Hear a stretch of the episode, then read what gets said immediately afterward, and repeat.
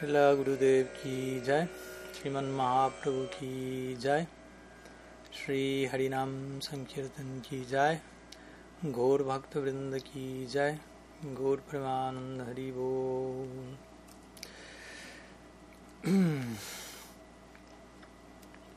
Muy buenas tardes a todos, bienvenidos.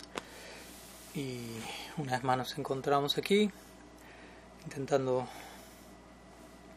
compartir algunos momentos de Hari Kirtan, Shravan Kirtan, Sadhu Sangha Harikata, por lo que, como siempre, los invitamos a, presentar cualquier pregunta que puedan tener, algún tema, alguna consulta que deseen compartir, ya sea activando el micrófono, tienen permiso para hacerlo, creo, enviando mensaje por chat, por escrito, levantando la mano, como cada cual se sienta más, más cómodo.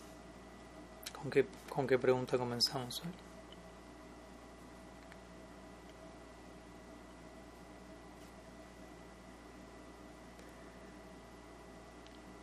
¿No? Sí, activen el micrófono. Quien tenga una pregunta, activen el micrófono nomás. Pueden activarlo ustedes. Eh, buenas noches. Buenas noches. Buenas noches a todos. Quería hacer, en realidad son dos preguntas, si es posible. Bueno, Eh, vamos con la primera. la- vamos con la primera. Eh, en el verso 6 del Yoga del Análisis, Srila Tripurari hace referencia al verso 32 del primer capítulo del Bhagavad Gita, Ujú. donde dice que Arjuna exhibe Sama y Dhamma. Ujú. Y lo, lo está dicho en inglés como eh, control interno y control externo.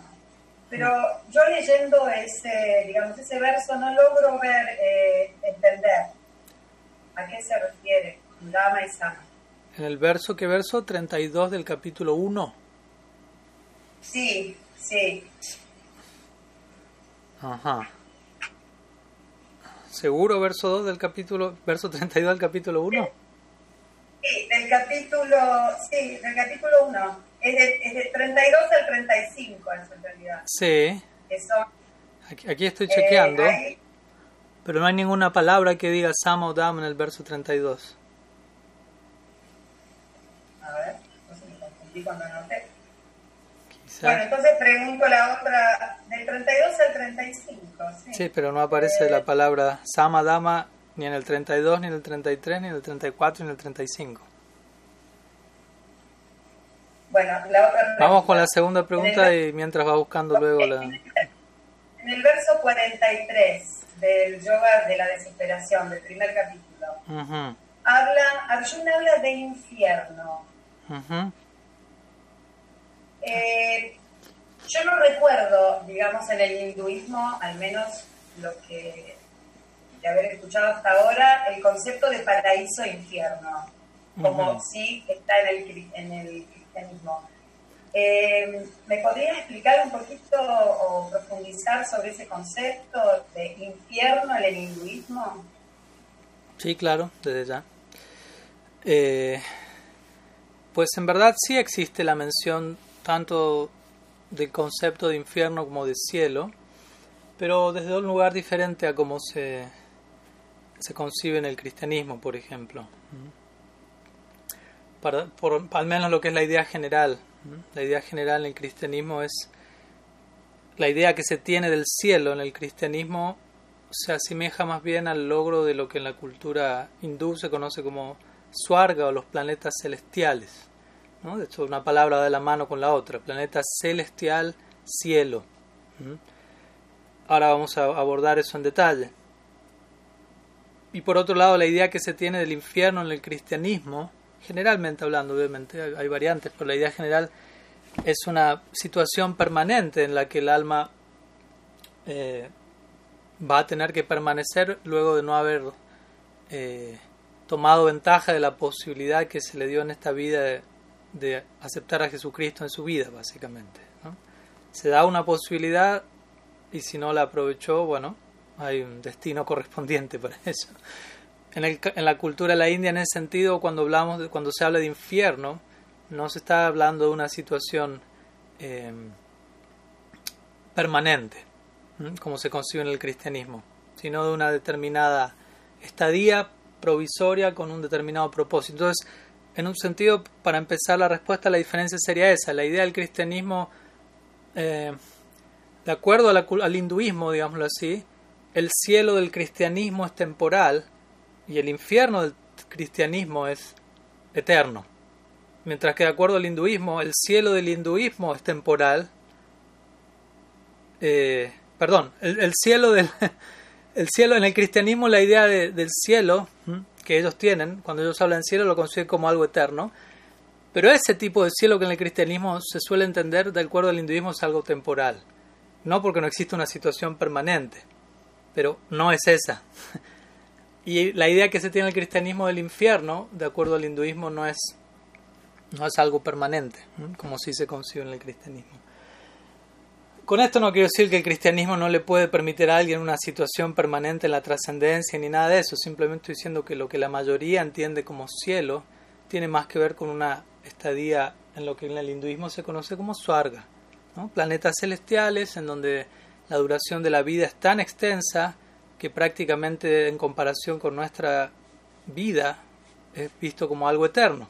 Muchas veces se, tiene esa noción. Pero en realidad, ¿no? por ejemplo, para darse una noción, de acuerdo al, estándar de los planetas celestiales, un año de nuestra vida es un día ya. Entonces, para dar una proporción de, de la duración, ellos viven 100 años pero sus 100 años son considerablemente diferentes a los nuestros. Nuestros 100 años son 100 días allá, son 3 meses. Entonces, como para tener una, una idea. Entonces, por un lado, bueno, ¿no? la pregunta no relaciona al cielo, pero lo menciono en el marco de, este tema. Ahora, yendo a la idea de infierno, en este verso del Bhagavad Gita, Krishna utiliza la palabra naraka, que generalmente es uno de los términos utilizados para referirse a, a planetas infernales. Si uno estudia el, por ejemplo, el, Srimad Bhagavatam en detalle, uno va a encontrar, sobre todo en el quinto canto, una descripción detallada de diferentes sistemas planetarios infernales. Ahora, obviamente la palabra infernal a nosotros nos va a resonar de un lugar aquí en Occidente, ¿no? Eh, y por eso uno también tiene que, entender el marco en el cual uno lo entiende y el marco en el que eso se dice originalmente allí. Básicamente un planeta infernal es un planeta, hay diferentes planetas por empezar, no es solamente uno, no hay una cosa llamada infierno. A veces lo llama planetas inferiores, quizás esa palabra no choca tanto. planetas inferiores, planetas intermedios, planetas superiores, todo en un marco material, todas son posiciones impermanentes, uno no va a estar eternamente ni en los planetas celestiales, ni en el planeta Tierra, ni en los planetas inferiores. Simplemente uno va allí, por ejemplo, en los planetas em, superiores, vamos bueno, nuevamente allí, vamos nuevamente al cielo, o los planetas celestiales, Suarga loca. Uno allí, alguien que se encuentra en esa situación, no está generando karma, por ejemplo, sino que más bien lo que está haciendo una persona en los planetas celestiales es experimentando los resultados del buen karma adquirido en su vida previa o en vidas previas. De hecho, el sistema de karma, karma kanda, en, el, en los Vedas, está dirigido a aquellas personas que principalmente están interesadas en tener una experiencia de disfrute considerable y algunos de ellos aspiran a deleites de orden celestial. Ya sea en este mundo, no hay personas que viven en este mundo pero que intentan llevar un estándar de vida celestial, si se quiere. Y lo logran en, un, en una medida, obviamente, en la medida que, que la duración de este plano lo permite y las leyes del karma aquí lo permiten, etc. Pero hay personas que incluso se proyectan aún más allá y se proyectan a, una, atravesar una experiencia de deleite sensorial inimaginable en un plano material, pero sumamente refinado, sofisticado, y eso es lo que y eso va a coincidir con un determinado destino llamado planeta celestial. Entonces, esa persona se va a ocupar en toda una serie de ritos y actividades y llevar un conducirse en una vida sumamente ética, piadosa, bondadosa, sátvica, y eso ¿no? con una intención en particular de ir allí. Entonces esa persona va a acumular tanto buen karma, sigue siendo karma, no se olviden, ¿no? Sí puede ser bueno o malo, pero la palabra karma al final del día termina siendo malo también, por decirlo así. Pero tienen tanto buen karma que eso se expresa en su próximo nacimiento, en un nacimiento en los planetas superiores, y esa persona va a llevar una vida allí durante miles de años, como dijimos, simplemente experimentando placeres y deleites celestiales. ¿no? Ese era su deseo, tuvo, acumuló el karma para eso. Pero, como dice Krishna el Bhagavad Gita, cuando ese crédito piadoso se acaba, esa persona vuelve a este plano en la situación que estaba antes de llegar allí, de ir allí. ¿Me explico? Entonces, esa persona allí no genera karma, simplemente todo lo que experimenta y disfruta es el fruto de su buen karma. Ahora, esa misma idea, pero en vez de hablar de buen karma, hablemos de mal karma, esa misma idea se aplica en relación a los planetas inferiores. En los planetas inferiores una persona no está generando karma, sino que va a pagar karma, exclusivamente. Y en este caso no del bueno, digámoslo así, una persona que se ocupó en actividades pecaminosas, de orden inmoral, etcétera, en contra de las declaraciones de las escrituras, etcétera, en un nivel considerable, esa persona va a haber diferentes destinos correspondientes, diferentes sistemas planetarios, en donde esa persona va a ir, digámoslo así, a responder por, por ese cúmulo kármico que generó en esta vida, ¿no? Y obviamente se describen situaciones bastante intensas. Que hasta un punto, Bhaktivinoda hasta un punto uno las tiene que tomar de forma literal, pero más bien lo que se intenta dar ahí es una idea de la experiencia subjetiva personal que la persona tiene en esa situación, que va a ser una experiencia de sufrimiento, de dolor. No es de un lugar, ¿no? Castiguemos a ese, a ese malvado, sino es de un lugar, esa persona hizo sufrir considerablemente en esta vida, pongámoslo, y le corresponde luego un nacimiento donde va a experimentar lo que el otro sintió en carne propia, de manera que a través de ese sufrimiento ¿no? quede purificado de esa reacción y eventualmente pueda continuar su progreso, su, evolución progresiva en su siguiente vida. Entonces existen diferentes planetas infernales, si los queremos llamar así, en donde un alma va a ser dirigida de acuerdo a su cúmulo kármico. Obviamente, eso se refiere a personas que realmente se han dedicado a, a una vida pecaminosa considerablemente. Eh, sin arrepentimiento de por medio, sin, sin expiación, sin purificación espiritual, generalmente simplemente ahondando en esa dirección más y más. Entonces, en ese sentido existe esto que llama los planetas infernales, ¿no? lugares en donde en última instancia, en última instancia el propósito es pagar un tipo de karma y luego la persona restituida ¿no? en la situación en la que estaba previamente, eventualmente. Así como alguien que está en los planetas celestiales, una vez que esa persona agota su buen karma, vuelve a estar situada en la situación donde estaba previamente. La conclusión que las escrituras siempre intentan darnos es, ya sea que usted haya ido hacia los planetas superiores o inferiores, la plataforma de despegue idónea hacia la trascendencia es el planeta Tierra y la forma de vida humana, que es la que uno tiene en este mismo instante. Así que la conclusión siempre es, se ha ganado la lotería, aproveche, básicamente.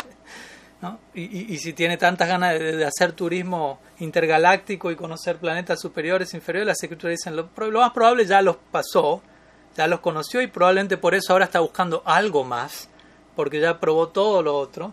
¿no? E incluso si no lo probó y quiere probarlo, entienda que puede, haber, puede probarlo, pero puede volver a estar en donde está ahora. Entonces, ¿qué necesidad de tomarme un, un paseo de un par de miles de años en una vida si voy a volver a estar donde estoy ahora? Más bien gano tiempo y trato de, de avanzar hacia la meta última, si es que realmente entendí cuál es la meta última. Entonces, algunas ideas al respecto, ¿no? Pero como verás, no es una situación de, de índole perpetuo, ¿no? Castigo eterno, donde uno va a estar ardiendo por siempre en el infierno sin una segunda chance o algo por el estilo. Es una situación de orden reformatorio, básicamente, ¿no?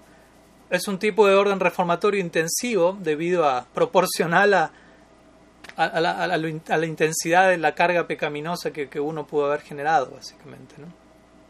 Así que bueno, unas ideas, espero que se entienda.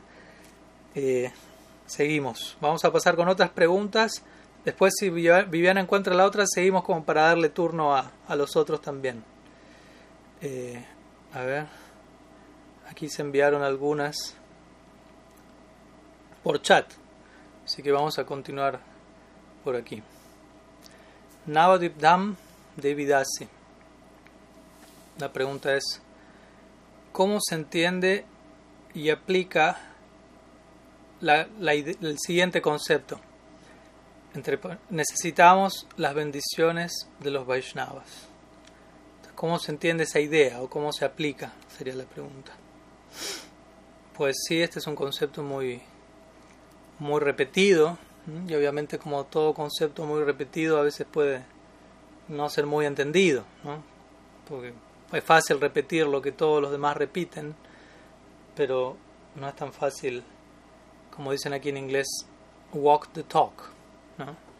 como caminar lo que uno está hablando, ¿no? como vivir lo que uno está repitiendo. ¿no? Y obviamente nuestra idea no es volvernos loros, simplemente parlanchines que repiten lo que el otro repite, pero sí volvernos loros en el otro sentido de la palabra, como Sukadev Goswami, que se dice que un loro muerde una fruta y esa fruta se vuelve más dulce de lo que antes era.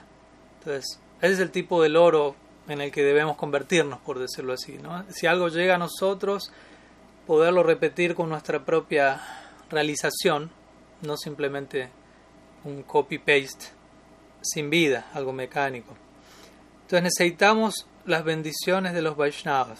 Sí, de por sí es un hecho, necesitamos las bendiciones de los Vaishnavas. De hecho, si no tuviéramos las bendiciones de los Vaishnavas, no estaríamos hablando acerca de este tema ahora. si hay algo que nos tiene hoy reunidos un día como hoy, son las bendiciones de los Vaishnavas, no es otra cosa. ¿no? El punto aquí central es, y, y tampoco me voy a ir tanto para ese lado, pero es inevitable, es que la idea de que el bhakti, nosotros estamos aquí practicando bhakti, pero el bhakti es un, una dádiva, el bhakti es un regalo que nos es dado, no es un, un producto intrínseco a nuestro propio ser. Nosotros no venimos con bhakti de fábrica dentro de nosotros mismos, eso es algo que nos es proveído. Guru Krishna Prasade Pai Bhakti Vich, dice Chaitanya Charitamrita. Por la gracia del Guru y de Krishna, uno recibe la semilla de la enredadera de la devoción. Entonces uno recibe, ¿no? ¿Qué sentido tiene decir recibir la semilla si ya tuviese la semilla? No, no tiene sentido alguno. Entonces esto es una dádiva que nos, nos es entregada y no solamente es una dádiva, dádiva, dádiva perdón, porque no está intrínsecamente presente en nosotros, sino que es una dádiva en el sentido de que es un regalo que llega a nosotros más allá de nuestro merecimiento. No, no es que necesariamente hemos hecho mérito, ¿no? hemos hecho acumulado un determinado crédito para merecer el regalo del bhakti. ¿no? Esa es la naturaleza del bhakti. Aunque no lo merezcamos, se da a sí mismo a través de el Vaishnava. Entonces, eso naturalmente me, me, sitúa en una, en una en un hermoso compromiso, en una hermosa deuda, digámoslo así. ¿no? Entonces, el punto es el bhakti llega a nosotros como una bendición de los Vaishnavas, y uno dice, necesitamos las bendiciones de los Vaishnavas, y uno dice, bueno, pues ya llegó la bendición de los Vaishnavas, más allá de que, de que yo lo merezca o no, más allá de que yo lo, lo haya planeado o no, sí. Y, pero también nosotros tenemos que hacer algo al respecto. ¿No? O sea, la, la bendición puede llegar, el Vaishnava puede acercarse a nuestra vida e intentar derramar su dádiva sobre nosotros, pero nosotros también tenemos que permitirnos aceptar esa dádiva. O sea, hay una parte que nos corresponde a nosotros. Entonces, cuando decimos necesitamos las bendiciones de los Vaishnavas, en un punto también estamos diciendo necesitamos tener la actitud correcta para incorporar las bendiciones de los Vaishnavas. En otras palabras, ¿no? O sea, uno, las escrituras lo mencionan una y otra vez, uno se puede forzar en sadhana tremendamente pero si uno no está complaciendo a los Vaishnavas, ¿quiénes, son los Vaishnavas? El punto es, son las personificaciones de la devoción que yo anhelo alcanzar. Son aquellos que me han dado esa devoción en un mismo inicio y que representan la versión maximizada de esa devoción en mi vida. Entonces son mi rol modelo, son mi ejemplo a seguir. Entonces, si yo no avanzo con los buenos deseos, con la bienquerencia, con el apoyo, con las bendiciones, las oraciones de esas personas para conmigo, no avanzo en realidad. no hay avance alguno, es solamente una idea imaginaria. Por más que yo me esfuerce, lo más que pueda desde mi capacidad individual, si eso es hecho desde un lugar independiente, desde un lugar que no da satisfacción a los Vaishnavas, ¿a quién da satisfacción entonces? A mi ego quizás. Pero los Vaishnavas son la, agencia de Krishna en nuestra vida, ¿no? O sea, no hay manera de pasar por alto esta, este punto, ya que Krishna mismo lo deja bien en claro. Ham bhakta yashratan trivadvya sadhubir grasta yo bhaktir. Yo me encuentro por completo, dice Krishna, bajo el control de los Vaishnavas, de mis devotos. Yo no tengo la menor independencia, dice él. El mundo me conoce como el supremo independiente, pero en verdad el secreto de mi existencia, dice Dios, es que yo no tengo la menor independencia. Estoy totalmente bajo el control de mis devotos. Estoy bajo el control del bhakti. ¿no? Traten de entender este punto teológico. Dios sí es el supremamente independiente, no es que deja de serlo en un sentido en un sentido de tatua, en un sentido ontológico, metafísico, sí, Dios es supremamente independiente, supremamente trascendental, pero en el marco del bhava, dentro de esa independencia, él se vuelve dependiente, en el marco de su, propia, de su relación con su propia energía, energía interna, Swarup Shakti, que se personifica en la forma de sus devotos. Entonces, imagínense, Dios mismo se siente. El otro día creo que citamos este verso, no sé si fue en nuestra clase o en cuál, que Krishna le dice a Uddhava, um, ¿cómo dice? Nirvairam Smadarshanam Anubrajamya Nityam Pujayetyangrirayenuvi. Eh, se me fue la primera línea, pero no importa, las, las dos líneas que quería mencionar son esas. ¿no? Anubrajamyaham Nityam Pujayetyangrirayenuvi. Yo perpetuamente me encuentro siguiendo los pasos de mis devotos, ¿no? y anhelo ser bañado por el polvo de sus pies de loto. Entonces la, la postura de Krishna mismo está diciendo aquí, yo dependo de las bendiciones de los Vaishnavas. no, solo, no, eso es tanto tan así que Krishna mismo aparece como Mahaprabhu para saborear qué se siente ser un Vaishnava. Imagínense, Dios quiere ser un devoto, y a veces uno como devoto enloquece y quiere ser Dios. Aunque no lo dice oficialmente, pero nos gustaría que las cosas funcionen como a nuestra dulce voluntad, no tan dulce, y cosas por el estilo. Pero Dios dice, no entendiste nada, tú quieres ser Dios y yo que soy Dios, quiero dejar de ser Dios, por decirlo de alguna manera. quiero ser un devoto, quiero vivir en esa realidad, es el Gaura Lila, todos son devotos, Dios incluido. Entonces, Dios mismo está buscando las bendiciones de los Vaishnavas, las bendiciones de Bhakti, las bendiciones de la, del amor divino. Entonces, cuanto más nosotros nos encontramos en una posición de, de dependencia de ese Shakti, de esa agencia, pues somos tatasta, tatasta shakti, quiere decir, somos vulnerables ante la, la, influencia del entorno. Entonces, para mantenernos protegidos, para mantenernos cuerdos, necesitamos el contacto con los Vaishnavas. Los Vaishnavas representan la agencia de Daivim Prakriti, la energía superior. Krishna dice en el Bhagavad Gita, Mahatmanastumam Partam, Daivim Prakriti Masritaha. ¿Mm? Las grandes almas, dice Krishna, mis devotos, cuando él usa el término Mahatma en el Bhagavad Gita, exclusivamente lo usa en relación a sus devotos, no lo usa para nadie más. Aquellos que tienen gran alma, gran corazón. Daibim Prakriti Masrita, ellos se encuentran bajo el refugio de la energía divina, con eso se refiere a Bhakti o Swarup Shakti. Entonces, el punto es necesitamos, necesitamos como si lo llegara a un grado de humildad, y por humildad me refiero a un grado de cordura, en donde terminamos concluyendo necesito ser bendecido a cada paso. Eso no es un, un, desfasaje emocional o un desequilibrio mental que, nos pueda llegar. Es la manera más sobria de abordar la realidad, entender si no soy bendecido en, los pasos que tomo en mi vida, desde dónde estoy tomando esos pasos. Ser bendecido quiere decir con la aprobación del Sarup Shakti, con la aprobación del Departamento Superior de la Agencia Divina de Krishna. Si no cuento con esa aprobación, entonces ¿qué aprobación estoy, ¿con qué aprobación estoy contando? La aprobación del mundo de Maya Shakti. ¿Qué garantía hay de eso? ¿Dónde va a culminar ese proyecto? Por decirlo así. Por eso se recomienda una y otra vez tratar de buscar bendiciones en nuestra práctica, en nuestra vida, ante pasos, decisiones que vamos a tomar. Con esto no estamos diciendo nos quedamos sin independencia sin criterio, sin libre albedrío, nada de eso. Pero también tener la suficiente humildad, como digo, y apertura para reconocer estoy necesitado de ayuda, lo cual significa estoy necesitado de bendiciones. Y si Krishna, y si un devoto, yo, yo, yo por mí mismo no tengo gran capacidad de llamar la atención de Krishna, pero si un devoto avanzado me tiene presente en su vida, oh, yo voy a poder captar la atención de Krishna a través de la gracia de ese devoto. ¿no? E-, ese es el, esa es la, la clave, básicamente. Esa es la clave, básicamente. Porque un devoto muy avanzado está sirviendo a Krishna de tal manera que Krishna quiere reciprocar.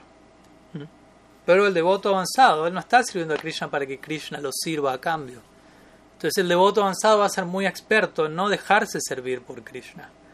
Y Krishna se va a encontrar en una situación, en un dilema, diciendo, oye, este devoto me está dando tanto, mi deuda con él, con ella está incrementando tanto, ¿qué puedo hacer a cambio? Es tan experto en no dejarse servir. ¿no? Mani nada, maná de nada, ¿no? Mahaprabhu dice. Mani nada, maná de nada. doy respeto a todos, no busco respeto para mí. Sirvo a todos, no busco que nadie me sirva. Todos están para ser servidos. Y yo, únicamente yo estoy para servir a todos. Esa es la conciencia que tiene cada miembro en el mundo espiritual. En el mundo espiritual.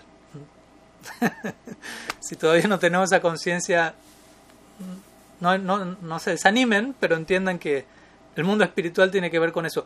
Todos allí piensan, todos están para ser servidos aquí por mí y nadie para servirme a mí. Y uno dice, uy, pero si yo pienso así, yo no voy a recibir nada, ¿no? El, el punto es que todos están pensando lo mismo, ¿no? Entonces, automáticamente todos están sirviendo a todos, básicamente, ¿no? Aunque nadie está esperando ni dejándose servir, básicamente, eso es lo más noble. Entonces, como digo, un devoto avanzado complace a Krishna, sirve a Krishna, es experto en no dejar de servir por Krishna. Y Krishna en ese dilema dice, bueno, ¿cómo hago para servir a ese devoto? Y ahí aparecemos nosotros en escena. Ahí llega nuestra fortuna. Porque ese devoto avanzado, de alguna u otra forma, para beneficiarnos, para bendecirnos a nosotros, se deja servir por nosotros, pero en realidad no, no, se deja servir, más bien acepta nuestro servicio y lo dirige Krishna. Entonces, de alguna manera, nosotros tenemos la chance de servir a aquellos Vaishnavas a quienes mismo, Krishna mismo no puede servir. Espero se entienda la idea. No es que estemos por encima de Krishna, pero es el arreglo que él hace para nosotros ser bendecidos.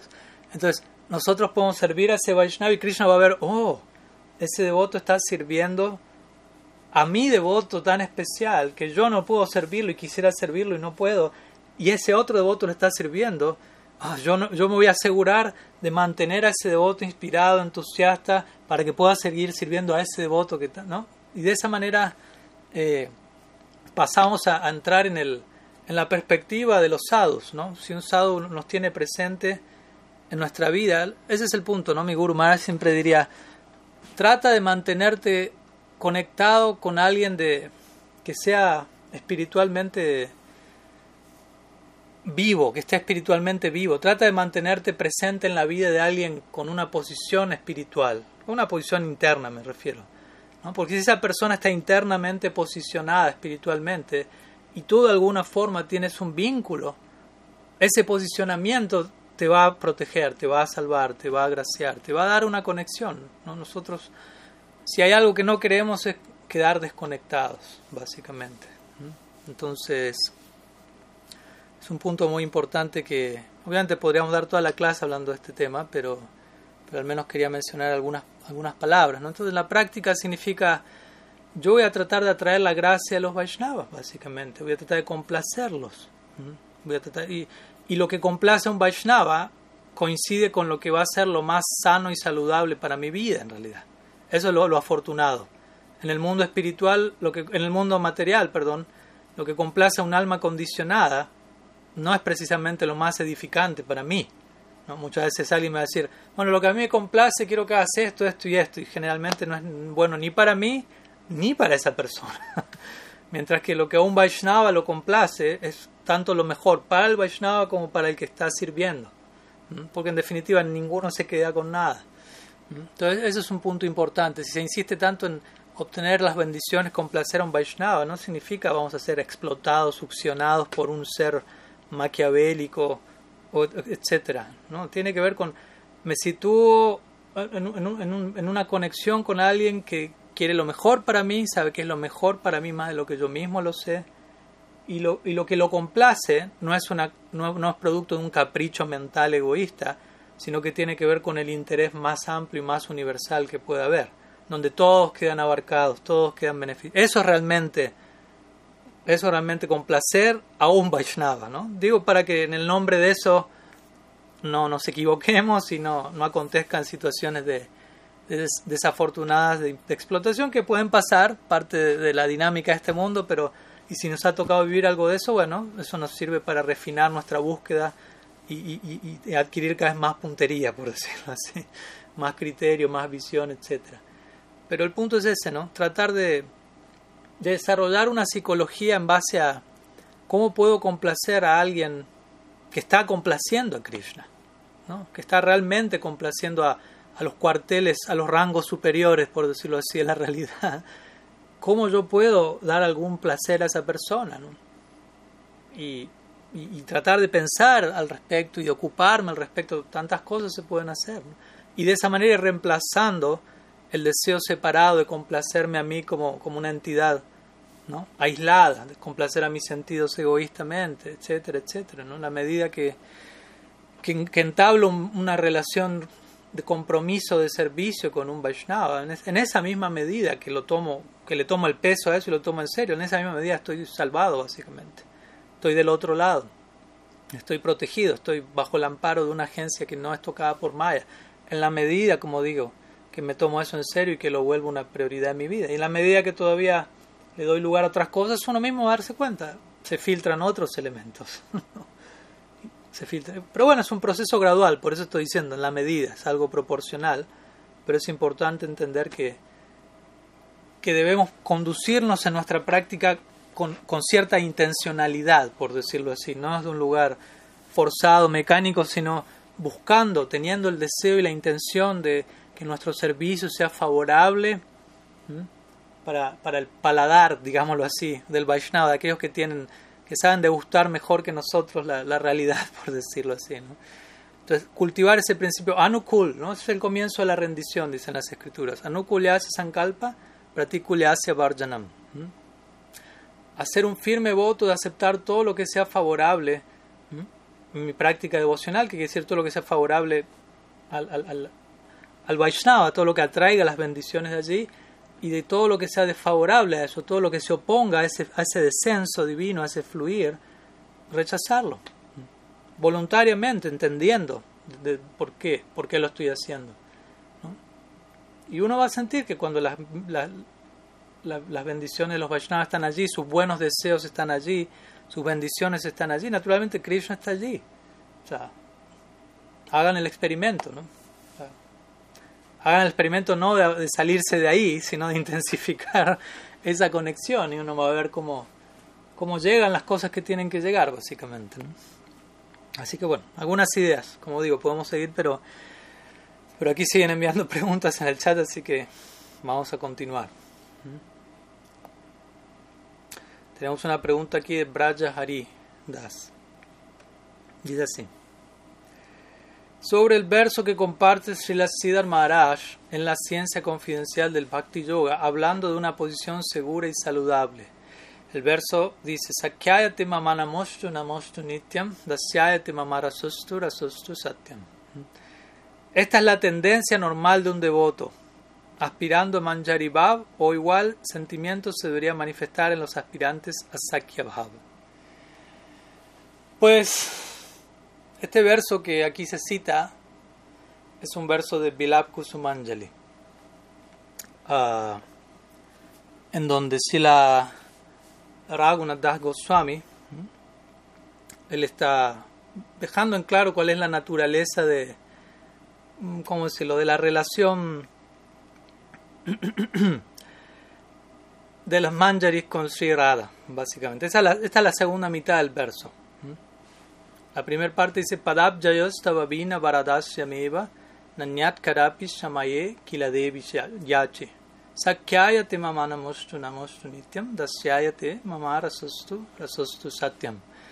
Realmente es un verso muy avanzado, muy confidencial, en donde básicamente Sri Das Goswami, Raghunath Das, su autor, dice Padabjayostava Varadasyameva, ¿no? Le está orando a Srimati Radharani en su identidad interna, de por favor poder contar y no verse privado del más elevado servicio a los pies del loto de Srimati Radha Thakurani. Padabjayos. Tava Vina Varadasyam, Dasyam, Varadasyam, ¿no? el más elevado Dasyam. ¿no? Para, para una manjari lo más elevado es servir los pies de Sri Radha. Kayapti ya Tavabina Varadasyameva Nanyat Kadapi Shamayeki la Devi Entonces, si yo me veo privado de ese servicio, dice Raghunath Goswami, básicamente se acaba todo para mí. Y luego vienen estas dos líneas que aquí se citan. Sakyayati mama namostu namostu nityam dasyayati mamara sostura sostu satyam. Entonces, allí Raghunath Goswami establece claramente la postura de una manjari. Dice, si tú me ofreces, le dice así Radha, si tú me ofreces una relación de amistad contigo, una relación de igual a igual como la tienen Sakis, tales como Lalita, Vishaka, Tunga Vidya, Induleka, Sudevi, Chitra, etc., Ranga, etc. Sakya, si me ofrece Sakya, relación de igual a igual, él dice Sakyaya te mamana mostu namostu nityam. Nityam. Perpetuamente yo ofrezco namaskar, mis reverencias, a esa relación. Como diciendo, a una distancia saludo eso, no es lo que yo anhelo. ¿No? Yo no anhelo un vínculo de igual a igual, sino dasyaya tema mara sostura sostu satyam. Satyam significa en este caso mi promesa o mi voto es dasyaya. Dasyaya significa dasya, ¿no? servidumbre, rasostu rasostu. Allí está mi raza, dice, allí está mi, mi sentimiento, mi emoción. Dasyaya tema mara sostu rasostu. Ese es mi firme voto, esa es mi convicción. Yo anhelo servirte en ese marco, lo que se conoce como Radha Dasyam, justamente, es otro nombre de, para Manjari Bhav. Es el espíritu de las Manjari. No, anhelan una relación de igual a igual con Sri pero una relación de servidumbre en donde obviamente hay un tipo de amistad, hay un tipo de amistad, no como el de Vaikunta, que quede claro pero es un dasya mezclado con un tipo de sakya, pero no es el sakya o la relación de igual a igual que tienen las, las sakis con Sri Radha. Y las sakis mismas también se unen directamente con Krishna en, su vida romántica, mientras que las manjaris ni siquiera sueñan con eso, ¿no? incluso aunque Krishna mismo haga sus, sus intentos, por decirlo así, aunque incluso a Sri Radha le diga a las manjaris, únete, ve con Krishna, no, ella siente, no, aquí mi mi Swamini, ¿no? mi, mi ama y señora me está poniendo a prueba, pero no, no es mi deseo, básicamente. ¿Mm? Entonces, principalmente, ese es el marco del verso, ¿no? Es un verso principalmente dirigido a, aquel que está practicando o aspirando al ideal de Manjari Bhav. Ahora, Sila Siddhar Maharaj, quien obviamente posee esa afinidad, él mismo lo, lo dejó claro más de una ocasión. Aquí no tengo todo el marco del verso, pero yo recuerdo que él cita este verso en un marco que no necesariamente está hablando de, de Manjari Él está estableciendo otro punto y él cita este verso desde un lugar, ¿no? queriendo establecer un punto. Ahí no sé si Brayagari tiene el resto del marco del verso, pero sé que él está hablando más bien en un aspecto de, de, glorificar la, la, situación amistosa con Krishna, pero no Sakya Rasa de ser un Saka necesariamente, aunque obviamente hay lugar para eso, pero, pero él está haciendo un punto en el marco de la amistad y, ofrece su pranam, no como rechazando la amistad, sino como ofreciendo reverencia, glorificándola de alguna manera. ¿Mm? Pero bueno, en relación a la pregunta, más allá del tema, es ¿esta es la tendencia normal de un devoto aspirando a Manjari Bhav o igual sentimiento se debería manifestar en los aspirantes a Sakya Bhav. Pues como digo, el verso tiene que ver con Manjari Bhav originalmente y Sakya Bhav, como sabemos, hay diferentes tipos de Sakya Bhav. Este es un verso dirigido a Srimati Radharani, por lo tanto, eh, en Sakya Bhav, si hablamos de que alguien se va a dirigir a Srimati Radharani, no va a ser cualquier tipo de Saka, existen cuatro variantes de Sakya Bhav, y solamente uno de ellos tiene cercanía de alguna forma con la vida romántica de Krishna, que es Priyanarma Sakyabha. Entonces podemos hablar que en ese sentido un Priyanarma Saka podría eh, tener alguna aproximación de servicio para considerada, pero al mismo tiempo no es el mismo el mismo humor que, una Manjari, porque si no, si no habría diferencia, ¿para qué hablar de dos categorías diferentes? ¿no? De hablar de Manjari y de Priyanarma Sakya. ¿no? Priyanarma Sakya, su relación central es con Krishna. Y, y sí, tienen cierta líder de grupo entre las gopis también, pero hasta un punto se van a expresar considerada como una Manjari lo está haciendo, como, como lo está haciendo aquí Raghunath Das Goswami. Entonces, en ese sentido yo diría, eh, se aplica principalmente a alguien que aspira a Manjari Bhav en este caso. Aunque obviamente en Sakya Bhav, Priyanarma Sakya Bhav va a haber cierto, cierta variante de este tipo de, idea en donde también va a haber obviamente un sentimiento, una conexión para considerada.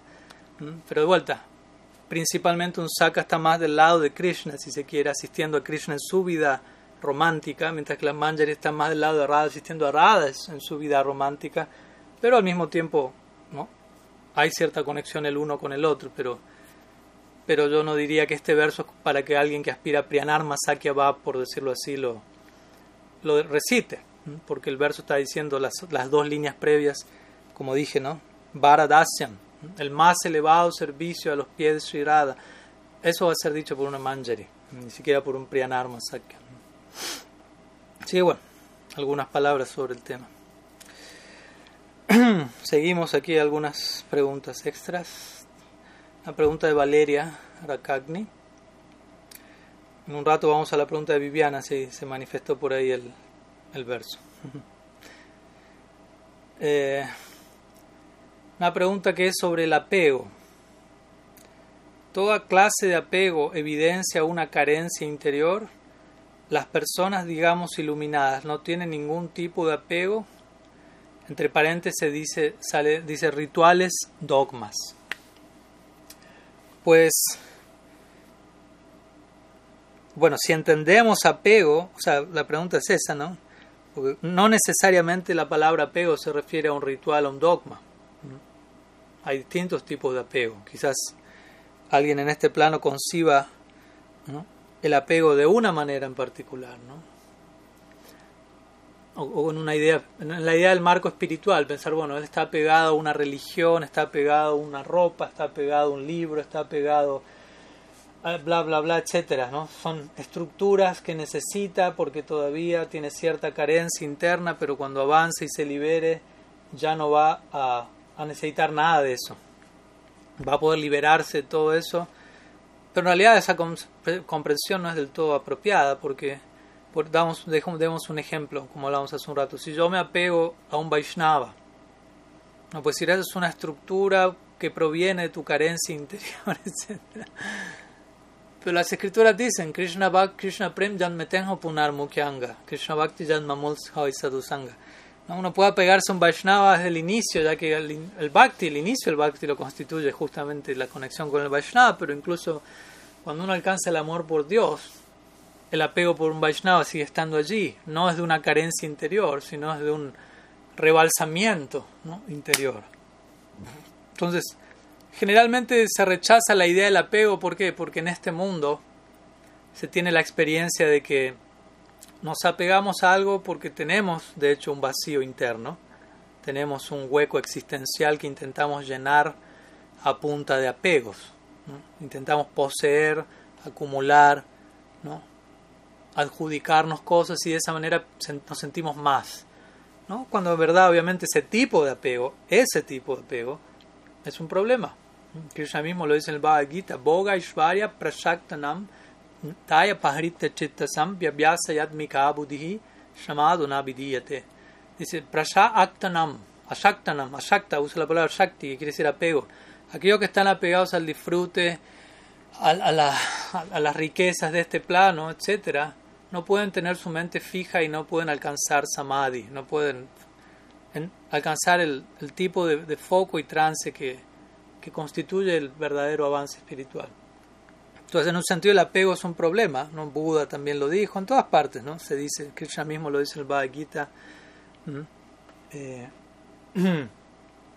el apego es un problema. Pero, en realidad, el apego no es un problema al mismo tiempo. El problema es el objeto de nuestro apego. El apego en sí no necesariamente es un problema. El apego es, el apego es simplemente problemático cuando es dirigido hacia un objeto que tiene un comienzo y un final. Y en donde yo aspiro que eso que es impermanente sea constante y permanente. Ahí es un problema. ¿no? Si yo me apego a que mi cuerpo, mi casa, mi familia me, me acompañen por la eternidad, en la forma en la que están ahora, es un problema el apego. ¿Por qué? Porque algún día eso va a terminar y cuando termine voy a sufrir. En cambio, si yo me apego a algo eterno, si yo me apego al nombre de Krishna, eso no es un problema o algo que hay que rechazar, porque estoy apegándome a algo eterno. Entonces, de vuelta, el apego en sí no es un problema. El problema es el objeto de nuestro apego. Y obviamente la mayoría de las personas en este mundo no, no tienen apegos espirituales y por eso el apego es generalmente eh, condenado. Pero en realidad es el apego material el que es condenado, no el apego espiritual. De hecho, nuestra práctica hay una etapa que es la última etapa de sadhana bhakti, que es asakti, que quiere decir apego. Apego, apego espiritual, apego a Krishna. Una vez así la Prabhupada le preguntaban también, ¿no? Del desapego, esto, y él dijo, la conciencia de Krishna no es la ciencia del desapego, la conciencia de Krishna es la ciencia del apego. Pero es una ciencia, hay que saber a quién apegarse, a qué apegarse. Y ahí nos desapegamos. En realidad el verdadero desapego solamente viene cuando nos apegamos a algo superior. Krishna mismo establece este punto. Palam Drishan y Bhartante, dice Krishna. ¿no? Cuando uno se apega a un gusto superior, puede rechazar el gusto inferior. Si yo no, no obtengo una experiencia superior de algo, no puedo descartar la experiencia inferior. Entonces, y obviamente también si uno está abocado a una práctica espiritual, uno puede apegarse a cosas que no debería apegarse. Uno puede estar participando de un proceso totalmente trascendental y fidedigno, pero estarlo viviendo desde un lugar dogmático, sectario, fundamentalista, fanático, inmaduro, toda una lista de atributos indeseables. Y desde ahí ese apego es dañino, pero ese apego no es espiritual. Uno está apegado, como hablamos siempre, a, a que ciertos de, uno toma ciertos detalles como si fuesen principios absolutos y reduce los principios fundacionales a detalles, uno absolutiza lo relativo, relativiza lo absoluto y se apega a concebir las cosas de ese lugar. Obviamente todo eso es problemático y lamentablemente muchas personas que, que representan una escuela espiritual a veces la representan erradamente de esa forma.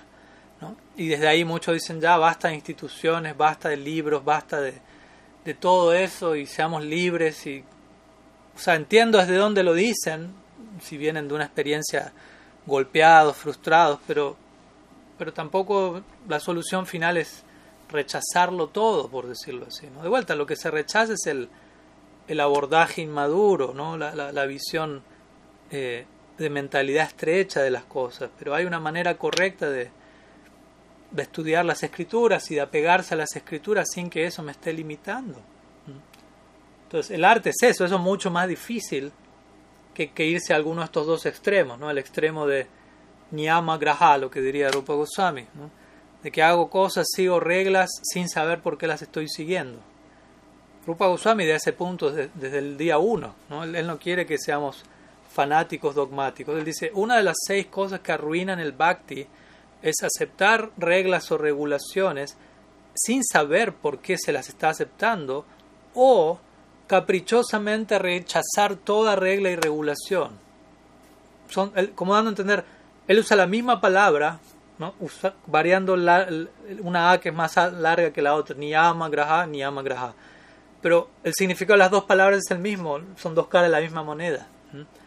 Seguir todas las reglas sin entender ninguna, o rechazar todas las reglas sin entender ninguna, verdaderamente. ¿no? La idea es seguirlas, entendiéndolas, y cuando las entiendo, voy a saber también cuáles tengo que seguir y cuáles no. O hasta cuándo tengo que seguir una regla y hasta cuándo ya no. Cuando, como decimos siempre, aquel que ha seguido bien una regla es el único que sabe cuándo romperla. Las reglas están hechas para ser rotas, pero uno no las puede romper en un espíritu anárquico y caprichoso. Uno tiene que saber cuándo, cuándo romperla para aceptar un designio superior no para romperle y hacer lo que se me antoja, sino para cada vez más aceptar una regla más cercana al amor, que es la regla final, la que hace su, el amor hace sus propias reglas, como diríamos, ¿no? Entonces, el punto es ese, ¿no? Es fácil hablar y escribir y no, no sigamos ninguna regla, no sigamos a nadie, hagamos lo que queremos, pero hay que ver qué sale de eso después, de, ese proyecto en la práctica, ¿no? O sea, me acuerdo que un, una de estas personas famosas, ¿no? no necesariamente tengo que dar el nombre, pero decía, ¿no? no, no necesitas tener ningún guru, no necesitas, porque no necesitas tener a nadie que te diga lo que tienes que hacer. ¿no? Pero lo que me causa gracia es que yo pensaba, bueno, pero él está haciendo eso en ese momento. Él está diciendo al otro lo que tiene que hacer. Le está diciendo, no tienes que tener un guru, no tienes que dejar que alguien te diga lo... Entonces yo tengo que seguir lo que él me está diciendo, lo tengo que desobedecer básicamente. y eso es lo que hice. y acepté un guru. Así que bueno algunas ideas sobre este concepto del, del apego ¿no? y, de los dogmas y demás. ¿no? Una cosa no, no, necesariamente tiene que ver con la otra y un ritual no necesariamente es algo, algo limitante o algo errado. ¿no? O sea, un ritual bien ejecutado me va a llevar a, algo más allá del ritual. ¿no? Por ejemplo, uno está adorando la edad y en un comienzo la adoración de uno va a ser siguiendo ciertas reglas, repitiendo ciertos mantras, pero entendiendo, teniendo una filosofía que me ayuda a entender quién es la deidad, quién está ahí, qué tipo de vínculo. Te... En la medida que hago eso correctamente, en mí va a empezar a despertar un sentimiento por la edad. Y en un punto gradualmente, en la medida que eso despierta, eso va a tomar prominencia y el aspecto ritual de la ofrenda va a quedar atrás en un segundo plano. Aunque quizás esté allí externamente, pero internamente otra cosa está tomando prominencia. ¿no? Ejemplo extremo es el famoso caso de, de Sanatan Goswami, ¿no? con la deidad de Manmohan él tenía un vínculo tan directo con la deidad que se hablaban, porque para él la deidad no era la deidad, era Krishna. O sea, él realmente despertó a la realidad. Krishna no es diferente de la deidad, Krishna no es diferente de su nombre. Y él se relacionaba desde ese plano, iluminado. Entonces Krishna le hablaba, él le hablaba, Krishna le pedía cosas, él le respondía y, se relacionaban como dos personas, como debe ser. Krishna es una persona real, no una figura teológica solamente. Para nosotros es una figura teológica ahora por un momento nos olvidamos de que hay alguien ahí al otro lado cuando estamos orando, lo que fuere. Pero gradualmente vamos a despertar más a este principio relacional, ¿no? Es un ida y vuelta. Entonces Sanatan Goswami básicamente le decía, le, ofrendaba algo a la ida y Mamohan le decía, ¿no tienes un poco de sal para ponerle a, la ofrenda? Y Mamohan y Sanatan le decía, no, no tengo sal, soy pobre, soy Babaji, y cuando viniste al templo te avisé que no tenía nada y tú aceptaste venir o sea, ese es el intercambio, el ritual. Digamos, ¿dónde quedó el ritual? Pero el punto es si nosotros intentamos imitar a Sanatan Goswami sin estar en su posición, eso no va a funcionar. Por lo tanto, se nos recomienda acercarnos a la edad con toda una serie de procesos que pueden parecer mecánicos, pero que son necesarios para nuestra etapa mecánica actual. o sea, nosotros somos mecánicos en realidad, nosotros estamos demasiado mecanizados nosotros no estamos fluyendo de la forma más espontánea y natural. Y no es que por simplemente hacer lo que se nos antoja ya vamos a ser libres. No, no. Estamos acompañados de un ADN bastante artificial, antinatural, que gradualmente necesitamos deconstruir y se requiere un tiempo y un proceso para eso, ¿no? Que aunque parezca mecánico, en realidad si nos parece algo mecánico estamos proyectando nuestra propia mecanicidad hacia el entorno si lo entendemos correctamente, vamos a darnos cuenta esto es algo sumamente sensible, con un propósito sumamente profundo, que si lo sigo correctamente con entendimiento, va despertando en mí cosas que nada tienen que ver con algo mecánico. Entonces, bueno, algunas ideas que espero sirvan. Y seguimos. eh, bueno. Tenemos una pregunta aquí, tenemos de Gopinath Acharya Das. Nos puede, ¿Qué nos puede compartir acerca en relación al concepto de Kali Chela? ¿Y cuál sería la actitud correcta para trascender ese comportamiento? ¿Cuál es la dirección apropiada para salir de esa modalidad? Hmm. Kali Chela.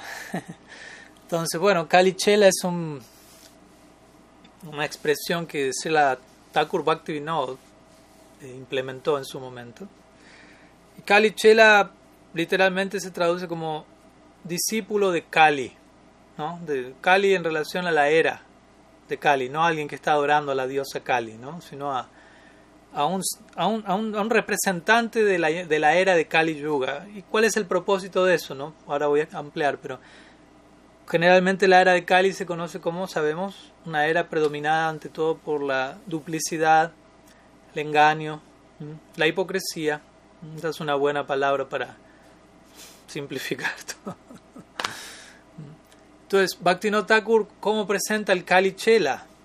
Porque él habla de diferentes personalidades, digámoslo así, nefastas, que pueden cruzarse en nuestro escenario, pero él concluye hablando del Kali Chela, y ahí como que empieza a hablarnos más a nosotros, básicamente.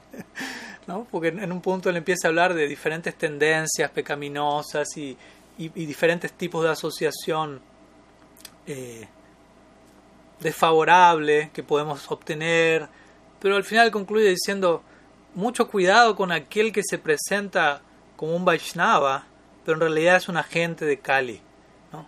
Él tiene Tilak, Sika, Kantimala, ¿no? todo en orden, todo el protocolo externo en su lugar, pero en realidad es un agente infiltrado de la era de Kali. Aquel otro, otro término que él utiliza es Dharma Dwaj. Dharma Dwaj. ¿Qué significa Dharma? Dharma significa Dharma, ¿no? la religiosidad. Y Dwaj significa como bandera. Entonces, Dharma Dwaj significa aquel que anda flameando la bandera de la religión, ¿no? como que se presenta, se anuncia como estoy en pro de esta causa, pero solo es bandera nomás. ¿no? O sea, mueve la bandera, pero por dentro no se mueve lo mismo. ¿no? Se presenta como un devoto, pero no lo es. Entonces, obviamente, con este, uno obviamente puede decir, uy, sí, sí, tenemos que cuidarnos de todos esos demonios que aparezcan en nuestra vida vestidos como devotos, pero eso empieza por casa, en realidad, porque uno quizás se ha vuelto un devoto, somos Vaishnavas en un nivel u otro por la gracia de Krishna, no por o sea, no está mal que uno diga soy un Vaishnava, pero el punto es que entiendo de esa frase, soy un Vaishnava porque la gracia de los Vaishnavas tocó mi puerta y me estaba convirtiendo más y más al Vaishnavismo. No puedo negar eso. Si yo dijese no soy un Vaishnava en ningún sentido, estoy diciendo mis anartas son más, poderosos que la gracia del sadhu. Pero, de vuelta, en un sentido somos Vaishnavas, nos hemos iniciado en un nivel, pero en un nivel más interno hay ciertas partes de nosotros que todavía no aceptaron la propuesta, que todavía no son Vaishnavas, por decirlo así. Hay rincones no Vaishnavas sonando dentro de nosotros, probablemente aún. Entonces, y muchas veces esos rincones se presentan como Vaishnavas, ese es el punto. Esas voces aparecen con Tilak, como digo, con argumentos de la filosofía incluso, ¿no? Uno estudia el Bhagavatam y también no tiene que no puede citar el Bhagavatam, les puedo citar un montón de versos, ustedes me van a decir qué, increíble verso. Yo le voy a decir, sí, ¿sabe quién lo habló? ¿Quién? Hiranyakashipu. Entonces, oh. ¿No? ¿Y en qué contexto? ¿Para, para justificar qué? ¿No? También los demonios tienen mucha filosofía. Entonces, ¿no? muchas veces elementos daninos se van a presentar, de hecho son los más daninos de todos, porque una cosa es cuando uno explícitamente detecta, digámoslo así, algo que, es incorrecto, y otra cosa es cuando algo incorrecto se presenta como algo correcto. Eso es todavía más fino, ¿no? más peligroso, básicamente, un elemento infiltrado. Y el elemento infiltrado, como digo, está vibrando dentro de nosotros, ¿no? no estamos con esto aquí promoviendo una campaña de odio hacia afuera, no hacia el medio ambiente, el enemigo está afuera. Entonces, obviamente en ese sentido, Bhaktivinoda Thakur dice Kali Chela, discípulo de Kali, como diciendo alguien que ha cedido ante la hipocresía que caracteriza esta era, e incluso en el nombre de lo más glorioso, de lo más venerable, del mensaje de Mahaprabhu, ciertas personas están intentando explotar ese ideal, presentándose como si lo estuviesen nutriendo, por decirlo así, o si se estuviesen nutriendo de eso, pero en definitiva lo están utilizando de un nivel u otro explotativo para obtener kanaka, kamini, pratishta, posición, fama, disfrute. Como ayer mi Guru ha dado el famoso ejemplo del diorama de Srila Bhaktisiddhanta Sarasvati Thakur. De estos brahmanas que estaban usando una Shalagram Shila para abrir las nueces. ¿no? En realidad uno debería adorar el Shalagram Shila, pero uno, en un sentido figurativo, está sirviéndose ¿no? de, lo sagrado para un propósito separatista. Entonces, esto, todo tiene que ver con qué actitud me dirijo a todo. ¿no? Por ejemplo, uno puede recitar el Bhagavatam, ¿no? y creo que dimos ese ejemplo una vez, ¿no? y las escrituras dicen uno debe hacer un negocio del Bhagavatam. Entonces, a veces alguien puede dar un curso del Bhagavatam y si uno pide una colaboración lo pueden acusar de que uno está negociando con el Bhagavatam. Pero en realidad, ¿cuál es el punto? El punto es, el problema va a ser si con ese dinero yo mantengo una vida separada al Bhagavatam. Allí es una ofensa al Bhagavatam. Si yo hablo el Bhagavatam, que contiene un, ideal, un estándar de vida, y lo que recibo a partir de ese discurso lo empleo para una vida separada de ese ideal, allí estoy explotando el Bhagavatam. Ahora, si algún, alguna colaboración o donación llega y yo la utilizo en servicio al Bhagavatam, al devoto Bhagavatam, al libro Bhagavatam, Granta Bhagavatam, Bhakta Bhagavatam, eso no es problema alguno. Entonces, el punto es que tenemos que ir más allá de la forma externa que eso toma. Me explico. Externamente alguien puede estar recibiendo una colaboración desde el lugar correcto y externamente alguien puede estar rechazando una colaboración desde el lugar incorrecto. O, lo, o también todas las otras variantes. Todo puede pasar. Hay que observar la situación interna. Entonces ahí me doy cuenta qué tan discípulo de la era de Kali uno es. y en ese sentido, obviamente, la forma de...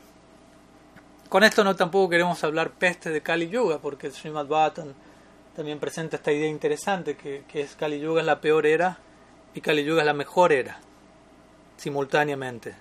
¿no? Y uno dice, ¿cómo es eso?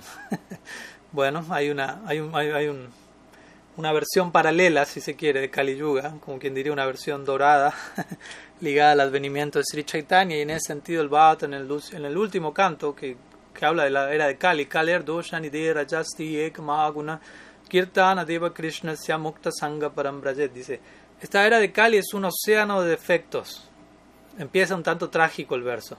¿no? Imagínense, un océano, un océano quiere decir, donde quiera que mire hay, lo, hay océano. Entonces Kali Yuga es un océano de fallas, donde quiera que pongan el ojo, alguien se está equivocando en algo, alguien está engañando. Asti Eka Mahaguna, dice, pero aún así hay una gran cualidad de esta era que es tan grande que solamente esa cualidad puede superar todo ese otro océano de fallas. ¿Cuál es? Kirtana Deva Krishna Por ocuparnos en Krishna Kirtan, uno se puede liberar de todo enredo material y alcanzar la meta positiva suprema. Entonces, el Bhagavatam glorifica las cualidades de Kali como la mejor era en ese sentido, en relación al Yuga Dharma de Sriman Mahaprabhu. En ese sentido nos podemos volver Kali Chela, nos podemos volver discípulos de la era de Kali, ese tipo de Kali, Danya Kali llamada a veces, ¿no? la era de Kali afortunada, por decirlo así, agraciada por el toque de Mahaprabhu. Pero en el otro sentido, eh, no, cuidémonos de eso y sepamos que eso va a acontecer continuamente en el nombre de la devoción en el nombre de la religión, en el nombre de lo más elevado, generalmente las cosas más abominables se van a terminar realizando. ¿no? Esa es la paradoja de esta era de Cali. Lo más abominable justamente es lo más abominable. ¿Por qué, ¿Por qué algo merece el título de lo más abominable? ¿Por qué? Porque se realiza en el nombre de lo más elevado. Si yo hago algo abominable en el nombre de lo abominable, no es tan abominable, digámoslo así. Sigue siéndolo, pero no tanto. Pero si yo hago algo abominable justificándome con las escrituras reveladas en el nombre de una revelación divina, eso sí se vuelve lo más abominable.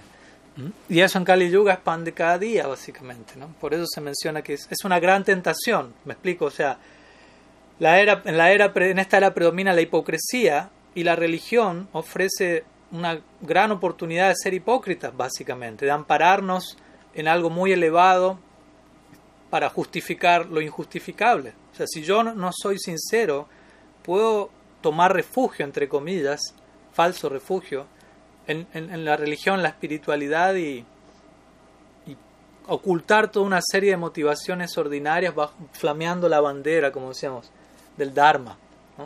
distrayendo la atención, estoy flameando la bandera, todos están viendo cómo flameo la bandera con una mano, pero no están viendo lo que estoy haciendo con la otra mano, por decirlo así.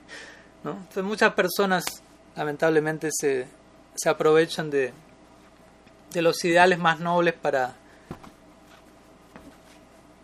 para intereses completamente irrisorios, ¿no? Pero bueno, es parte del engaño que es moneda corriente en esta era, pero como digo, existe otra variante de esta era y esa es la que elegimos, la que queremos habitar. Así que ese es nuestro intento y como digo, esa es la lucha diaria dentro de nosotros mismos por empezar, ¿no? Orar para volvernos cada día más discípulos realmente de Sri Guru y no de la era de Kali, discípulos cada día más de los Vaishnavas y no de nuestra propia mente Básicamente esa es la idea. Cuando yo me rindo, o sea, la idea del guru es que él va a reemplazar la autoridad de mi mente. O sea, traten de entender este punto. Yo acepto a un guru como mi autoridad en mi vida. Quiere decir, estoy dándole a esa persona la autoridad que hasta el día de ayer le di a mi propia mente, por decirlo de alguna manera. Al menos en teoría lo acepto. Después en la práctica habrá que, que ver qué tanto lo acepté, ¿no? Pero me acuerdo en un momento un guru le estaba dando iniciación, por dar iniciación a un discípulo, un discípulo de Srila Prabhupada estaba dando iniciación y le dijo a su aspirante discípulo, yo te voy a dar iniciación con una condición, le dijo. Le dijo, si, si tú aceptas, eh, si tú me das el permiso de yo entrar en tu corazón, acceder a tu vida y hacer todos los arreglos que considere hacer y todos los desarreglos que considere hacer, ¿no? irrumpir tu existencia interna para acomodar todo lo que haya que acomodar. Si tú me das ese permiso, porque en definitiva eso es lo que significa en parte ser guru, en un sentido, yo te inicio, pero si tú no estás dispuesto a eso, yo no te inicio porque, porque básicamente tú no estás todavía ahí como discípulo, y si tú no estás como discípulo, yo no puedo estar como maestro. Entonces, él le dio, el punto que fue, fue, le quiso dar a entender, de esto va a aceptar a un guru, ¿no? de que, de que, de que le des la autonomía ¿no? de tu mente al maestro espiritual y confíes en esa dirección y te entregues de vuelta, no de una manera forzada, sino que sea una decisión a la que tú llegaste y hay un mutuo acuerdo y de ahí vamos para adelante. No, no como diría la Bhaktisiddhanta Sabati, no hay un ticket de vuelta aquí. En todo caso, si usted tiene un ticket de vuelta, lleves, vaya donde su guru en el momento de la iniciación, de dar el ticket, su guru lo va a agarrar y se lo va a romper delante suyo, ¿no? dando a entender Aquí estamos en un viaje de ida. Si todavía uno no está muy seguro de eso, entonces mejor no comprometerse con algo así, básicamente. Porque no es un chiste, le preguntaron así a la Prabhupada, ¿todo el mundo necesita un guru? Y dijo, no, todo el mundo no necesita un guru. ¿No? Realmente los que quieran resolver de manera sustancial eh, los problemas de esta vida y encontrar realmente la respuesta a la, a la existencia, ellos necesitan un guru. Los que no están interesados en disponerse a eso y pagar el precio para eso, no necesitan un guru. Entonces, en fin, ¿no? algunas ideas sobre Cali Chela. ¿Qué más? ¿Quién sí, ¿quién, ¿quién tomó la palabra? Mo Mohanananda, ¿qué tal? ¿Cómo estás? Sí. ¿Tenías alguna pregunta? Sí, claro.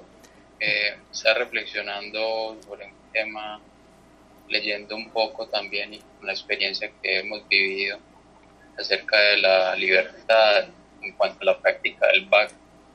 algunos autores eh, realzan que es importante la libertad para que el discípulo pueda desarrollar el bhakti, porque de hecho Krishna en el Bhagavad Gita lo que hace es darle un montón de instrucciones a Arjuna acerca de lo que él debía hacer y en el último verso precisamente le dice algo muy curioso, que bueno, ya te dije todo, delibera y hacer lo que quieras.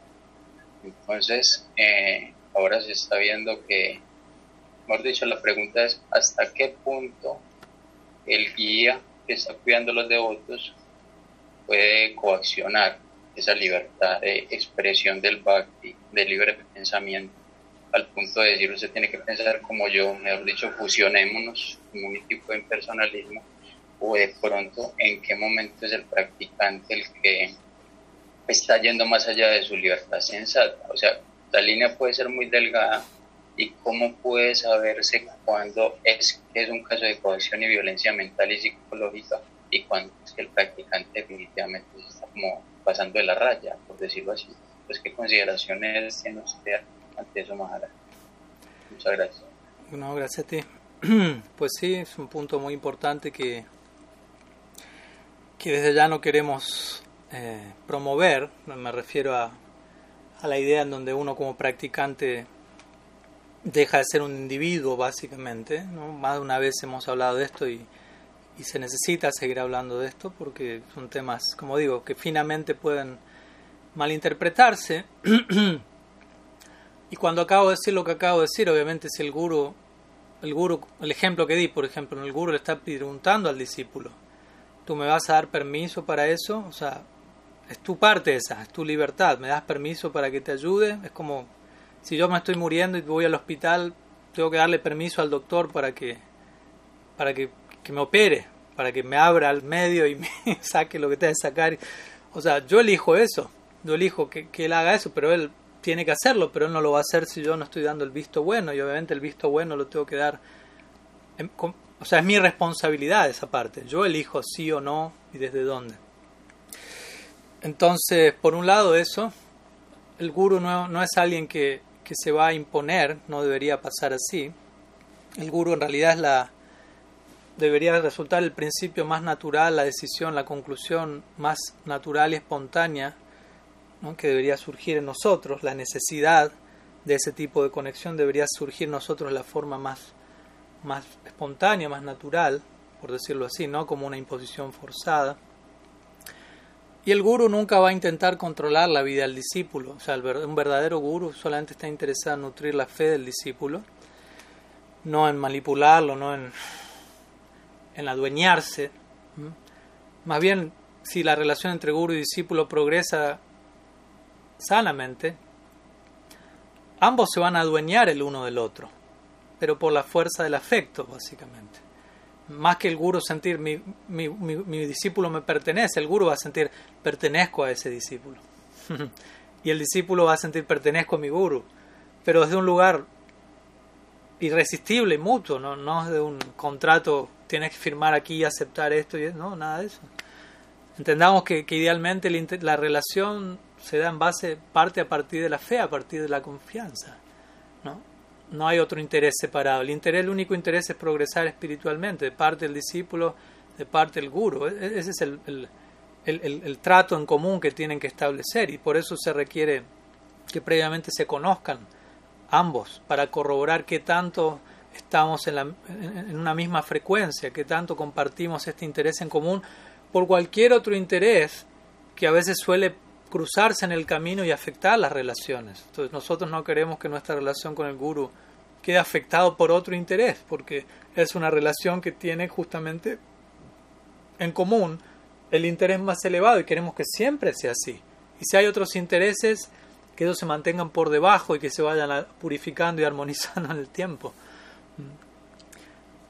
Ahora bien, también entendamos que no, todos los discípulos están en la misma etapa, en la misma situación. No todos los discípulos tienen la misma, y no todos los gurus tampoco están en la misma etapa, en la misma situación. Pero mi punto es que muchas veces ciertos discípulos no tienen, ¿cómo decirlo?, mucha libertad. ¿A qué me refiero con esto? No es que no se le da la libertad, sino que ellos mismos tampoco la eligen. Es un punto importante o sea, la mayoría de nosotros no elegimos ser muy libres, que digamos. Aunque de la boca para afuera lo decimos, le tenemos terror a la libertad.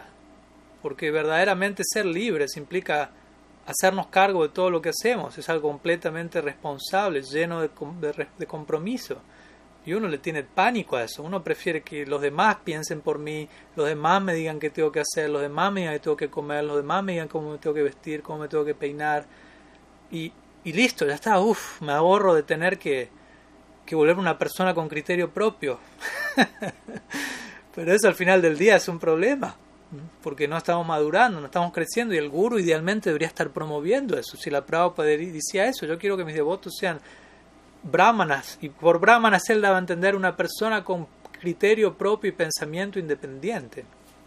Pero también la independencia de criterio y pensamiento se dan ciertos parámetros, no es que es independiente de todo, porque somos seres dependientes. ¿no? Tampoco hay un problema con... Hay que entender la, la interacción entre independencia y dependencia. ¿no? No, no, no, no veamos la palabra dependiente como algo malo necesariamente.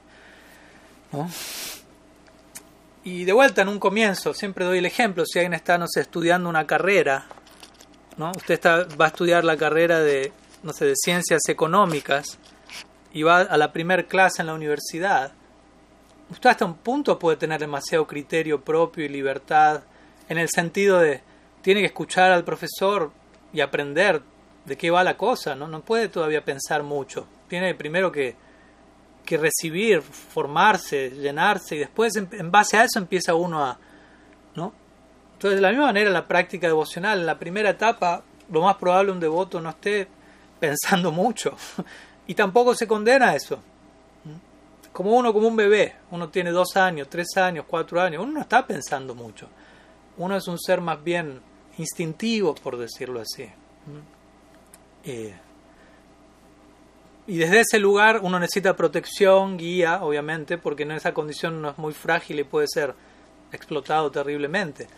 Pero si hay buena guía y buena protección, eventualmente todo eso va a dar lugar a un momento en donde se me va a dar ese lugar. Ok, elige tú, piensa tú. Y al comienzo va a ser como, uff, vertiginoso, porque hasta ahora nadie me había dicho eso. Todos los demás lo habían hecho por mí. Y ahora tengo que empezar a hacer yo, me tengo que empezar a volver adulto.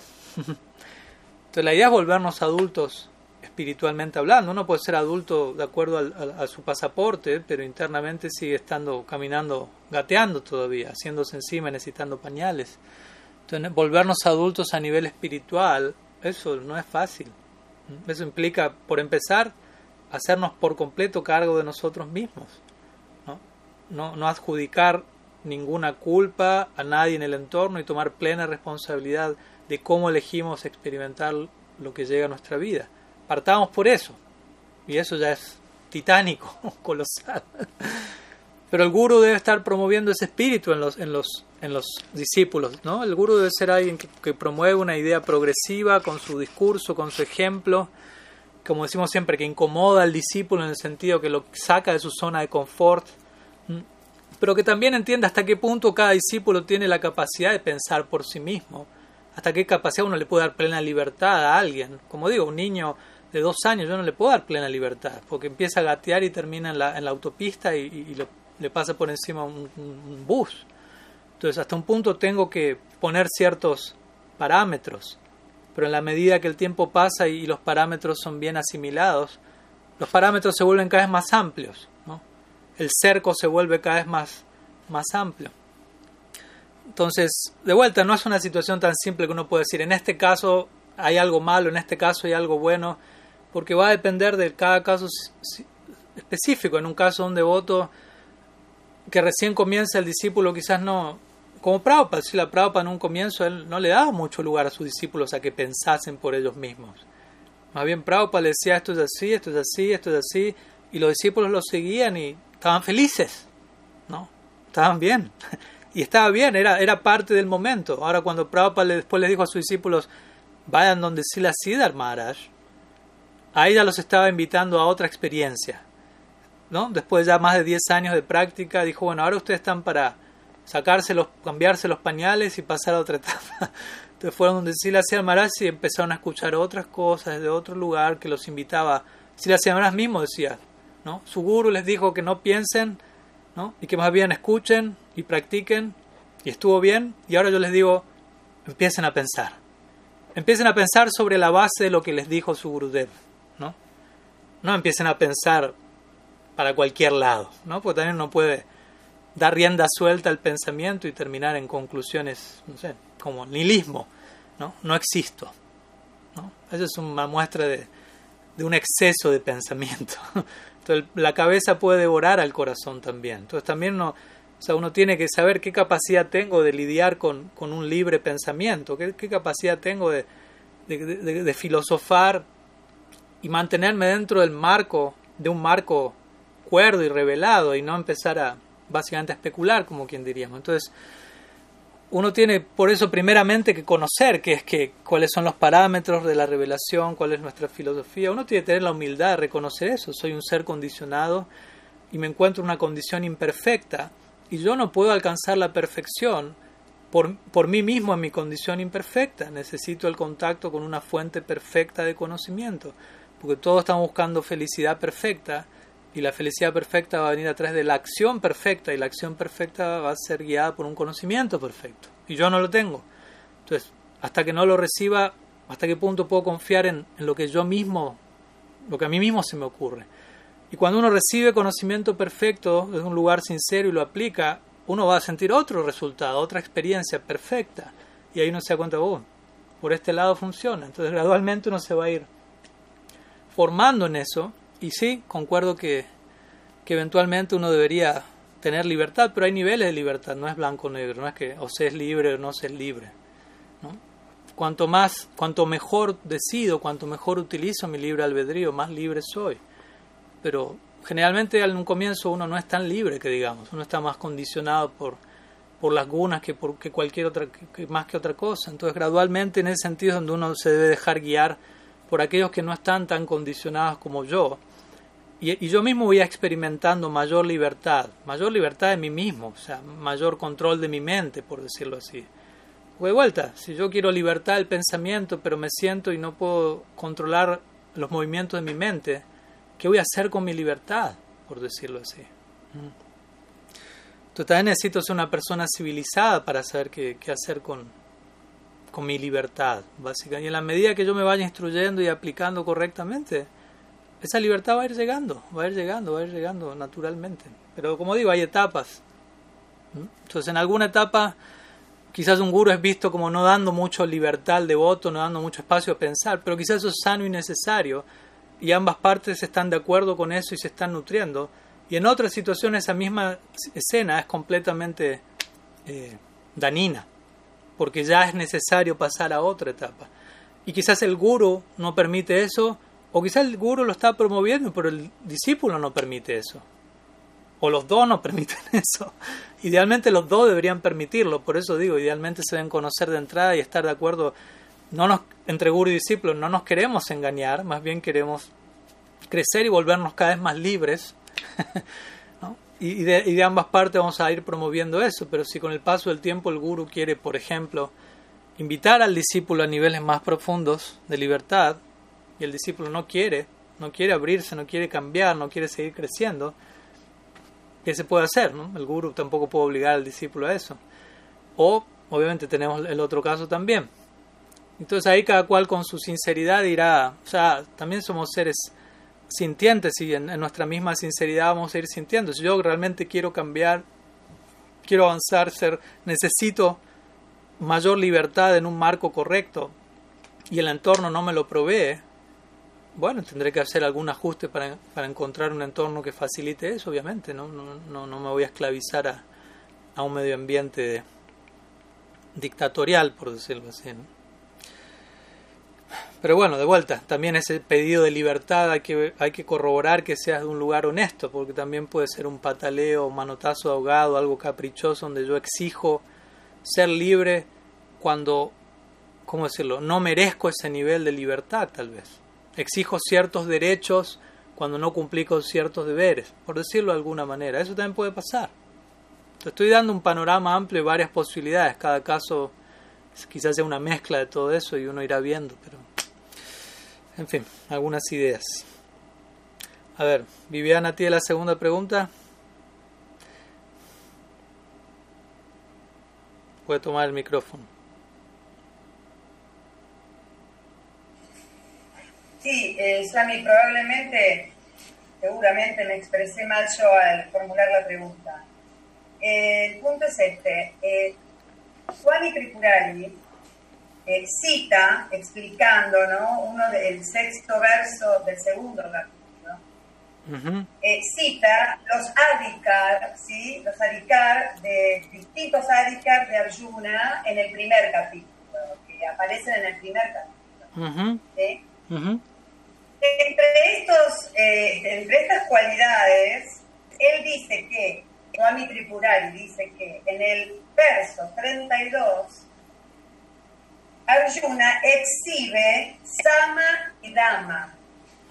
Cuando yo voy al, al, al, verso 32, que en realidad es del 32 y 35, están todos, es como todo uno, lo leo y no, no, no comprendo, porque el, tradu el Swami traduce Sama como eh, control interno y Sama como control externo. No, no comprendo bien, en este no lo encuentro, no, no comprendo. Ok. Entonces,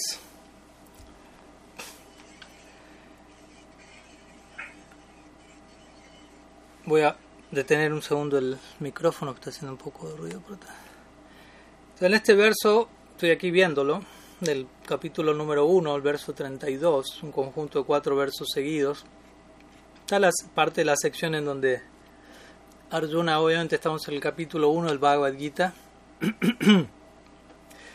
y es el Visada Yoga, o el yoga del. Se lo traduce a veces como el yoga de la desesperación, yoga de la aflicción, el yoga del sí, del padecimiento. Arjuna está atravesando eso para muchas veces representa nuestro mismo proceso. Antes de llegar a, los otros yogas, primero atravesamos el capítulo de, la aflicción, digámoslo así. Entonces, en este verso en particular, Arjuna está describiendo su adikar, como bien menciona, como cita Viviana a Silatipurari Maharaj. Eh, quiere decir su cualificación o su elegibilidad para como discípulo, básicamente. ¿no? Aquí se está perfilando la escena en relación a la cual eventualmente Arjuna va en el siguiente capítulo. Sistyaham Saranam Prapanam. Él le va a decir a Krishna: Me rindo, soy un discípulo entregado a ti, por favor instruyeme. Todavía no llegó ese momento, pero Arjuna acá está experimentando. él está exhibiendo un desapego, básicamente. Y a eso nos dirigimos con el, concepto de Sama y Dama. ¿no? O sea, el punto aquí es, el primero de estos cuatro versos, lo que Krishna le está diciendo, lo que Arjuna le está diciendo a Krishna es, ¿no? ¿De qué sirve un reino, felicidad o incluso la vida misma cuando todos aquellos, eh, en relación a quienes podemos desear eso, se encuentran ahora presentes delante de mí aquí en el campo de batalla? Entonces, básicamente el punto aquí es, Arjuna está exhibiendo adhikar, ¿no? su elegibilidad para volverse discípulo en el sentido de está mostrando un desapego en un nivel, representando obviamente, representándonos a nosotros, hacia logros de este mundo, ya sea por fuera o ya sea por dentro. Entonces ahí, ahí se menciona este punto de Sama y Dama en un sentido de, de, ecuanimidad, como, como, bueno, se describe como ecuanimidad, sama, equilibrio interno y en relación a lo externo, como diciendo, en un punto él aquí está desapegado de, lo externo, por ejemplo, el reino, Rajena, dice aquí Arjuna, Rajena que decir un reino. ¿De qué sirve un reino? Básicamente si no, si no tengo aquellos que son queridos para que van a dar vida y alegría al reino. ¿Qué me sirve el reino? No me interesa, como el punto es, no me interesa el reino por sí mismo. No estoy interesado en eso. Entonces eso ya es una virtud, ¿no? Donde él muestra un nivel de desinterés externo, de ecuanimidad hacia lo externo. ¿no? Y luego se habla hacia lo interno, ¿no? donde él menciona ¿no? incluso la felicidad, ¿no? o incluso la vida misma. Llegas a ese punto. Boga y jivitena, dice. Entonces, ¿qué importa no solo, de vuelta, eh, una adquisición externa como lo que sería un reino, sino también una adquisición interna como si fuese la, propia felicidad, porque uno puede no tener un reino, pero ser feliz. Es la, es la idea. pero Arjuna en ese sentido muestra como un desinterés de una adquisición externa o interna, independientemente, independiente de, de algo más allá de él, por decirlo así. ¿no? O sea, eso es, eso es todo un adicar, ¿no? O sea, no me interesa mi felicidad si no puedo dar felicidad a quienes amo. No me interesa un reino si no puedo compartirlo con quienes amo, con mis seres queridos. Obviamente, ¿no? En un, en un nivel eso sigue siendo un apego hacia sus, sus seres queridos. que, que sus seres queridos tienen que ver con, obviamente como sabemos siempre, con los propios apegos de él, su sentido del yo, mi, mío, pero ahí ya estamos hilando aún más fino. ¿no? Entonces aquí en un nivel, aquí estamos en un nivel, entonces en un nivel se, se reconoce la adhikar de Arjuna, en un nivel se da a entender cuál debería ser la cualificación de un discípulo y, cuál es esa cualificación me da igual externamente riqueza, pobreza, me da igual externamente felicidad o aflicción. La felicidad acá, boga, la palabra que usa Arjuna es boga. Boga tiene que ver con disfrute, ¿no? Disfrute en este mundo, disfrute en este plano. Pero después dice la vida misma, ¿no? O sea, básicamente él... Entonces, en ese sentido, básicamente es que la Tripurari está mencionando que Arjuna exhibe un nivel de, de aptitud, ¿no? A dicar, en cuanto a, a, lo que se espera un discípulo, ¿no? O sea, exhibe un nivel de desapego, de desinterés de vuelta por adquisiciones en este plano, ya sea reino, ya sea cierto grado de disfrute o su misma concepción de su vida en este plano, separado de sus queridos, por lo tanto eso es algo que todavía tiene que, que seguirse puliendo, por decirlo así. Pero bueno, también es parte, de, o sea, el discípulo no llega donde el guru con todo ya resuelto.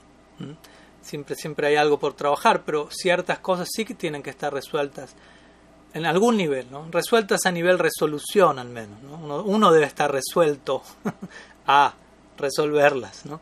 Uno debe estar acercarse al guru con cierto nivel de, de, desapego. Eso es lo que el Bhagavatam dice. Tashmat gurum prapadyeta jignasu Cuando el Bhagavatam da este famoso verso dedicado al guru, en donde se dice que, eh, dice, por lo tanto, Tashmat, aquel que desea eh, por lo tanto, uno debe rendirse al guru, dice. Entonces uno dice, bueno, por lo tanto, ¿qué quiere decir por lo tanto? O sea, viene, se viene diciendo algo antes. Entonces uno estudia los versos anteriores y allí se menciona cómo el discípulo debe corroborar la naturaleza temporal de este plano, de alguna forma desencantarse con el glamour, las luces de neón de la, de la era de Cali, comprender ¿no? el, el rasgo ilusorio de eso y en ese sentido despertar un sentido de la indiferencia hacia eso, en un nivel, un desapego en un nivel, y eso va, a ser necesario a la hora de abordar, de acercarse a un guru, de rendirse a un guru. Obviamente habrá otras cosas que resolver, ¿no? pero al menos eso debería estar ahí presente. Así que no sé si ayuda un poco la idea. Ok, bien. Bueno, quedan algunas preguntas, pero ya estamos como una hora y media y yo creo que podemos dejar aquí si no es molestia. Y en todo caso, si quedaron algunas preguntas, quedaron dos. Eh, si por favor las pueden guardar, quienes las hayan hecho, y, y la, la abordamos el, el, próximo domingo. Ahí nos estaríamos viendo el próximo domingo. Así que bueno, muchísimas gracias a todos. Shila Gurudev ki jai, Mahaprabhu ki jai, Harinam Sankirtan ki jai, Gaur Bhakta ki jai, Gaur Primananda Hari